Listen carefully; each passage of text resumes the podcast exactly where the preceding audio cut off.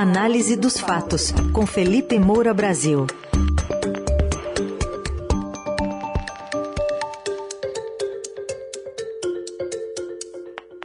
Assuntos de hoje: a ação do PT pedindo indenização a Sérgio Moro, o piti de Augusto Aras, o procurador-geral da República, e o encontro de Jair Bolsonaro com alvos da PF, a Polícia Federal. Tem PT, PT e PF no cardápio. Bom dia, Felipe. Salve, salve, Raizen, Carol, equipe da Eldorado FM, melhores ouvintes. Sempre um prazer falar com vocês e ouvir esses jogos de linguagem do grande Raizen.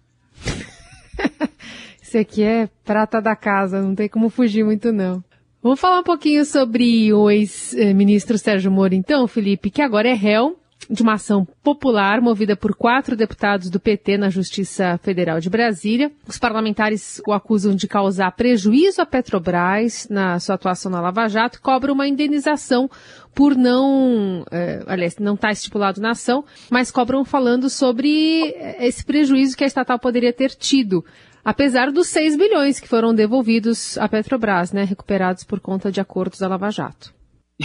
pois é, é o Sérgio Moro qualificou como risível, embora seja um tanto trágico que é, no Brasil esse tipo de narrativa ainda prolifere, ainda se dissemine. A gente tem falado muito aqui no Dia da Marmota, eles insistem com a falsificação da história. Aliás, o próprio slogan de campanha do Lula, vamos reescrever uma nova história, que não faz nem sentido, né? Ou você reescreve a história, ou você escreve uma nova história.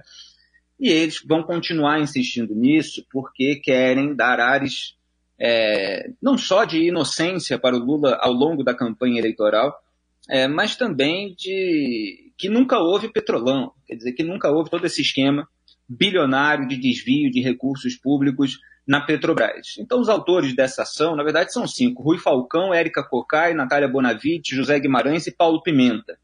Eles é, entraram com essa ação, e aliás, ontem, até em desdobramento de um comentário que eu fiz aqui na rádio sobre o enfraquecimento da lei de improbidade administrativa, publiquei um longo artigo para lembrar como, como foi o enfraquecimento da lei de improbidade administrativa que reuniu centrão, lulistas, como eles cinco, é, bolsonaristas e velhos tucanos numa aprovação no Congresso Nacional, e hoje as mudanças naquela regra são usadas pelo Jair Bolsonaro para se defender, é, no caso da Val do Açaí, funcionária fantasma que ele manteve durante mais de 15 anos, e pelo próprio Arthur Lira, é, no caso dos desvios na Assembleia Legislativa de Alagoas. Então, esses cinco aí ajudaram a enfraquecer a lei de improbidade administrativa.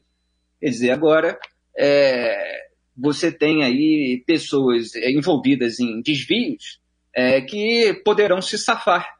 É, e eles estão acusando o Moro de gerar prejuízos à Petrobras, que na verdade foi salva pela Operação Lava Jato. Ela quase quebrou é, em razão desse roubo bilionário é, você teve 6 bilhões só em propina, mas o número é muito maior quando você vê é, de prejuízos à, à, própria empresa decorrente do esquema de corrupção.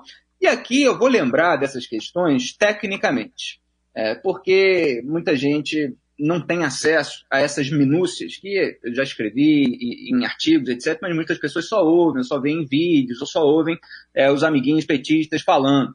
É, antes até de, de, fazer a refutação técnica, é, é bom lembrar, e também está lá no meu artigo Lava Jato versus Vaza Jato, que faz toda essa história em detalhes, do confronto do Ricardo Lewandowski com o ministro Luiz Roberto Barroso. Lewandowski foi indicado pelo Lula ao STF e vota sempre a favor do Lula, sempre a favor do PT. Ele não tem o menor pudor, não tem a menor cerimônia. É, o Barroso deu duas respostas ótimas naquele momento, eu até publiquei em vídeo. Ele falou: Vossa Excelência acha que o problema então foi o enfrentamento da corrupção e não a corrupção? Então o crime compensa para Vossa Excelência. Isso frase do Barroso, ministro Supremo, para o afilhado do Lula. É, e depois é, Lewandowski foi até criticado como é, um, um, defensor enviesado da tese do rouba mais faz. Então aqui é, eu quero é, lembrar que houve um relatório técnico da auditoria técnica é, do Tribunal de Contas da União, é, que foi é, é publicado, é, é, veio a público em 7 de janeiro desse ano, 2022. Esse relatório, ele endossa um outro parecer da Secretaria de Extraordinária de Operações Especiais em Infraestrutura. Também é, um, é, uma área ali do Tribunal de Contas da União. Então você tem dois pareceres técnicos. Esses são os relatórios das pessoas técnicas que analisam o caso em suas minúcias. E aí você vê lá é, no item 252, por exemplo, os órgãos de investigação do Estado brasileiro, em razão das competências e deveres legais, não podem se furtar a investigar os crimes cometidos por empresas do Grupo Odebrecht, simplesmente porque, como consequência de tais investigações, poderia ser afetada a situação financeira e a arrecadação tributária desse ou dos outros grandes grupos empresariais envolvidos nas fraudes. Quanto aos prejuízos que decorrem das fraudes investigadas pela Lava Jato, entende-se que tais valores estão contemplados pelo menos em parte, nos acordos de leniência e colaboração, já que não foi calculada a integralidade do dano ao erário. E no caso, é, tá, e aí entra com questões técnicas, assim, considerando que sequer há indícios de perda de arrecadação tributária, não se sustenta a alegação de ocorrência de dano ao erário decorrente da atuação dos procuradores ou do ex-juiz Sérgio Moro. E muito menos foi estabelecido o devido nexo causal, não existem elementos para conhecer a representação é, desse ponto. É, aí você tem lá na, no item 261 é, uma parte mais detalhada. Em adição, dizer, acrescentando a tudo isso, a CGU e a AGU, o TCU, o CAD, a Polícia Federal, a CVM, a Petrobras e a Receita Federal do Brasil, a partir de suas próprias investigações e elementos compartilhados, também se utilizando dos instrumentos legais, chegaram à conclusão de que houve o desvio de bilhões de reais por meio de fraudes em licitações públicas envolvendo as empresas cartelizadas. E veja que os valores dos danos que estão sendo calculados pelo TCU são muito maiores do que aqueles montantes apurados pelo MPF, Ministério Público Federal. Negar o exercício de tais competências desses órgãos e as consequências decorrentes das investigações seria atentar contra a própria Constituição Federal e legislação vigente. Assim, da mesma forma que os procuradores ou o ex-juiz, os servidores públicos daqueles órgãos, daqueles órgãos também não podem ser considerados responsáveis pelas dificuldades enfrentadas pelos grupos empresariais envolvidos nas fraudes. Não se trata, portanto, é, de perseguição ou abuso dos instrumentos jurídicos contra o Odebrecht, mas da assunção das consequências dos ilícitos cometidos. É, é viável é, supor que, sem a atuação da Lava Jato e dos demais órgãos, não se conheceria o esquema cartelizado, não teriam sido realizadas as investigações, nem teriam sido obtidos os elos para identificação dos responsáveis e para quantificação dos montantes desviados. Caso não houvesse, ainda é generoso aqui o parecer, caso não houvesse as investigações por aqueles órgãos, a situação financeira da Odebrecht e demais grupos possivelmente até seria melhor que a atual, em detrimento de outras empresas idôneas e da eficiência do mercado de uma forma geral. No limite de tal panorama, o cartel continuaria atuando para fraudar os procedimentos licitatórios e manipular preços. Projetos inviáveis continuariam a ser construídos com dinheiro público por preços muito acima do mercado. Nenhum responsável teria sido identificado e nenhum valor teria sido ressarcido o prejuízo continuaria sendo do erário público, das empresas estatais e dos acionistas. Certamente essa não é a melhor alternativa. Muito bem, mas essa é a alternativa, agora comento eu, que é defendida por aqueles que é, estão aí num revanchismo desenfreado contra aqueles que combateram a corrupção. Eles queriam que tudo continuasse rolando como estava. Outra coisa, havia legislação desde 2013 para que a Odebrecht é, é, é, fizesse acordos, como fiz, fez de leniência e de colaboração premiada, aliás, foram 77 acordos de colaboração premiada do Grupo Odebrecht, homologados pela ministra Carmen Lúcia do Supremo Tribunal Federal, confessando os crimes. Ela, havia legislação desde 2013. A Odebrecht passou anos, e eu escrevi um monte de artigos ironizando as notinhas, negando veementemente todos os esquemas. Marcelo Odebrecht ele é, deu depoimento dizendo que ele não tinha nada para caguetar e se tivesse não faria isso, porque não é assim que ele educava as crianças e tal. Mas aí, com todos os compartilhamentos de dados com autoridades internacionais, o volume de provas foi aumentando, eles acabaram confessando tudo. É, então, é, é, tudo uma narrativa muito rasteira. É, em relação a um desses pontos que eu li, é bom lembrar o seguinte: a, a empresa, portanto, pagava propina, essas envolvidas no esquema de corrupção da Petrobras, para agentes públicos e políticos, né? É, para conseguir a liberação de contratos, às vezes bilionários. Quando é, isso é desvendado e elas são responsabilizadas, elas perdem as empresas essa mamata. Então elas têm que atuar no mercado da forma como as outras empresas corretas atuam. E as outras empresas corretas não têm esse esquema para faturar. Então é claro que as empresas que estavam acostumadas a faturar alto com, meio, com esquemas criminosos, elas passam pela dificuldade de adaptação ao mercado limpo. Porque o que elas faziam era uma concorrência desleal com as outras. E aí você tem empresários, empreendedores, às vezes, é, que vêm de baixo, inclusive, e com muito esforço, é, se dão bem na vida, e eles enfrentam uma concorrência criminosa. Imagina você, se fosse empreendedor, empresário, faz tudo certinho, paga lá os seus impostos, etc.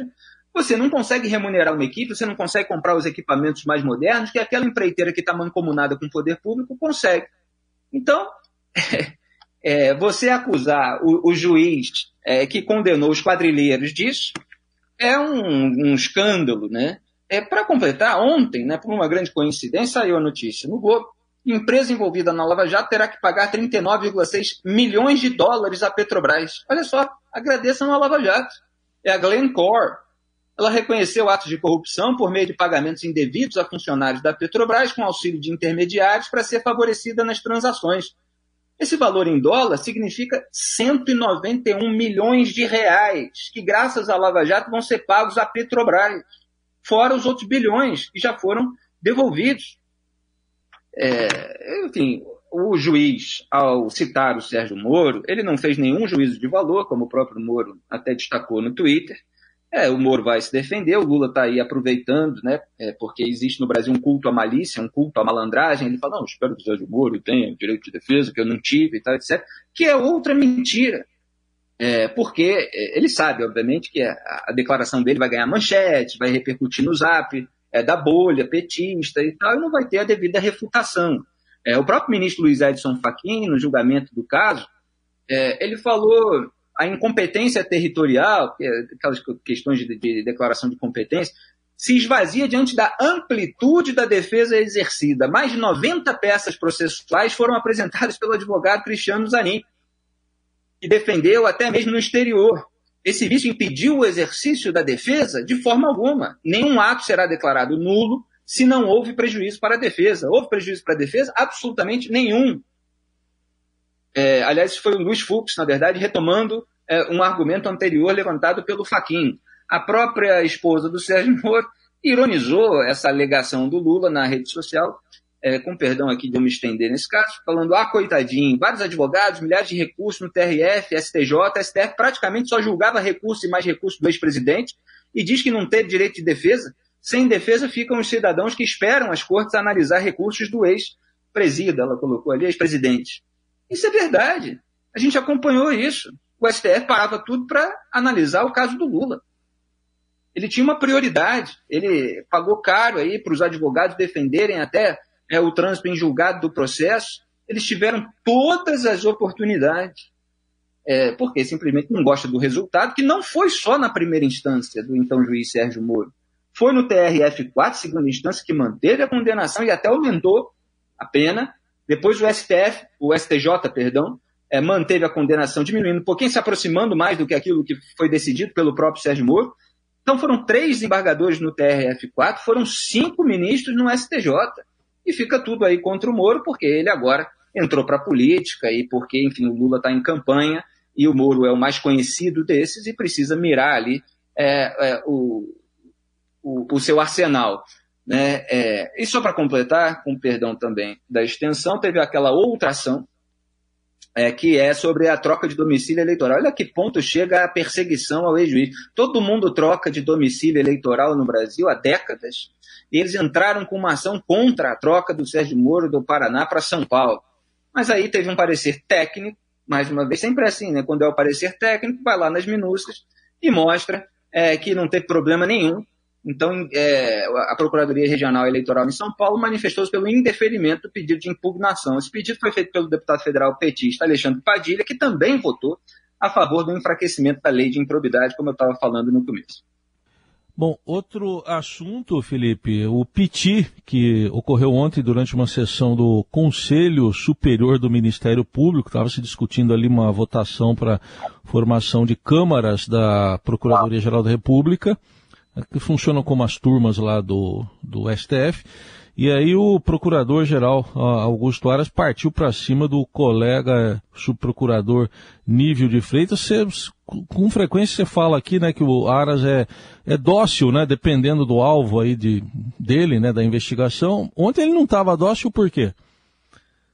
Ah, ele posa de valente ali contra o coleguinha é, do Conselho Superior do Ministério Público Federal, mas não tem valentia nenhuma contra os velhos tubarões da velha política que ele só blinda, né? Ele atua é, para defendê-los o tempo todo, incluindo o padrinho dele, aquele que fez ele é, ser alçado a um cargo de poder como Procurador-Geral da República. Agora, como ele foi tirado lá de baixo pelo Jair Bolsonaro, justamente no momento em que o Bolsonaro percebeu que precisava é, de quem é, o ajudasse, aí ajudasse a, a, sua família a se blindar de investigações, ele não tem é, recurso é, em termos de habilidade, em termos é, de um nível intelectual elevado, então ele apela à truculência. É, é, é, é a, a, própria mediocridade é, de um cidadão que, revestido do, do poder do cargo que ocupa, ele tenta se impor não pela qualidade da argumentação,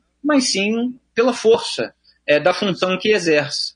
Isso ficou nítido é, naquele momento, eu até ironizei nas redes sociais, o Aras anda nervoso, deveria investigar o bolsolão do lixo, revelado pelo Estadão, em vez de ofender e partir para cima do coleguinha. Na escola ficaria de castigo, né?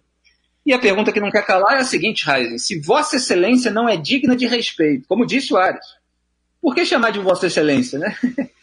Quer dizer, a irracionalidade tem dessa produz ofensas formais. Então, esse é o Augusto Aras. Bom, falando então rapidinho agora, Felipe, sobre essa matéria de Estadão sobre encontro de Bolsonaro com alvos da Polícia Federal para arrecadar dinheiro de campanha. É, é rapidamente, é, é, óbvio que é mais um, é, um, um, caso a, a, ser devidamente apurado, já a gente já nota uma imoralidade nesse encontro. Primeiro que é, é, a, a, arrecadação de campanha agora só é permitida em relação a empresas privadas por meio de vaquinha virtual. E o Estadão revelou ali mensagens falando de arrecadação diretamente, falando para não contar para ninguém, segredo, vai ser tudo feito na moita. E isso envolvendo alvos da Polícia Federal, que foi instrumentalizada pelo Jair Bolsonaro, que já trocou várias vezes aí o, o, o seu chefe. É, então, você tem empresários que é, têm certamente interesses, é, eventualmente, em se safar é, de investigações ou de condenações, é, ajudando na campanha do presidente que tem o um poder sobre determinados órgãos de fiscalização e controle. Então, há muito a ser é, é, apurado a respeito disso e, obviamente, uma imoralidade intrínseca. Aí está, Felipe Moura Brasil, diariamente com a gente aqui na Eldorado. Daqui a pouquinho, o comentário de hoje, a coluna de hoje já estará no site radioeldorado.com.br e nas plataformas digitais de áudio. Obrigado, até amanhã, Felipe. Grande abraço a todos, obrigado, tchau.